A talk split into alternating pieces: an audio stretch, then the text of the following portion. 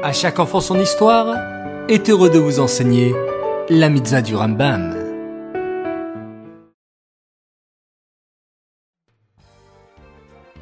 Bonjour les enfants, Bokertov, content de vous retrouver, j'espère que vous êtes en pleine forme. Baou Hashem. Aujourd'hui, nous avons la même mitzvah que ces derniers jours, la mitzvah positive numéro 98.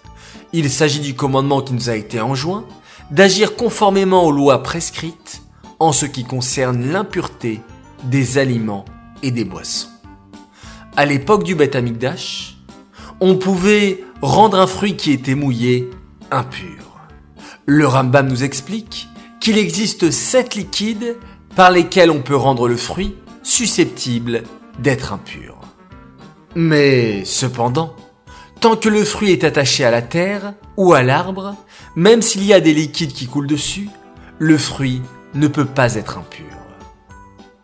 Ces mitzvot du Rambam sont dédiés pour la Refoua la guérison complète et rapide de Aaron David Alevi, Ben Menucha Odel Esther.